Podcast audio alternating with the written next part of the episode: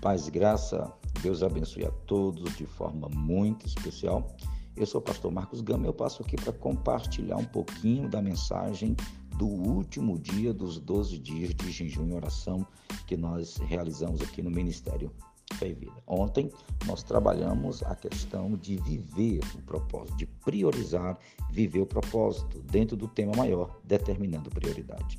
Como viver um ano de 2022 inigualável, sensacional, vivendo o propósito de Deus. Para isso, eu ministrei uma mensagem com, com base no, te, no texto de Romanos 8 e 28, que diz assim: E sabemos que todas as coisas contribuem juntamente para o bem daqueles que amam a Deus, daqueles que são chamados segundo o seu propósito.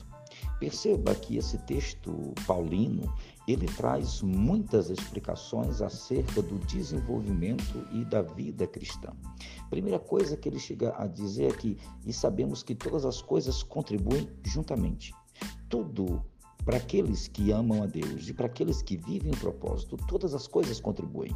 Até os momentos de dificuldade, porque esses são de cunho pedagógico e nos levam a um entendimento maior, porque vencemos essas lutas, essas guerras pela fé. Paulo está dizendo que todas as coisas juntamente, ou seja, é como se fosse uma grande, um, um, um grande é, é, é emaranhado de situações, como se fosse um quebra-cabeça, e cada peça montando, nós conseguimos enxergar o propósito maior de Deus nas nossas vidas.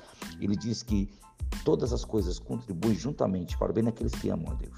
Se nós amamos a Deus e vivemos plenamente o seu propósito, nós temos um projeto lindo para 2022, porque é no propósito que vem as metas, é no propósito que nós temos que tomar decisões, é pelo propósito que nós devemos fazer investimentos, é pelo propósito de Deus, fundamentados nos princípios de Deus, que nós vamos decidir o que vamos ou o que nós não vamos fazer e principalmente apresentar a Deus.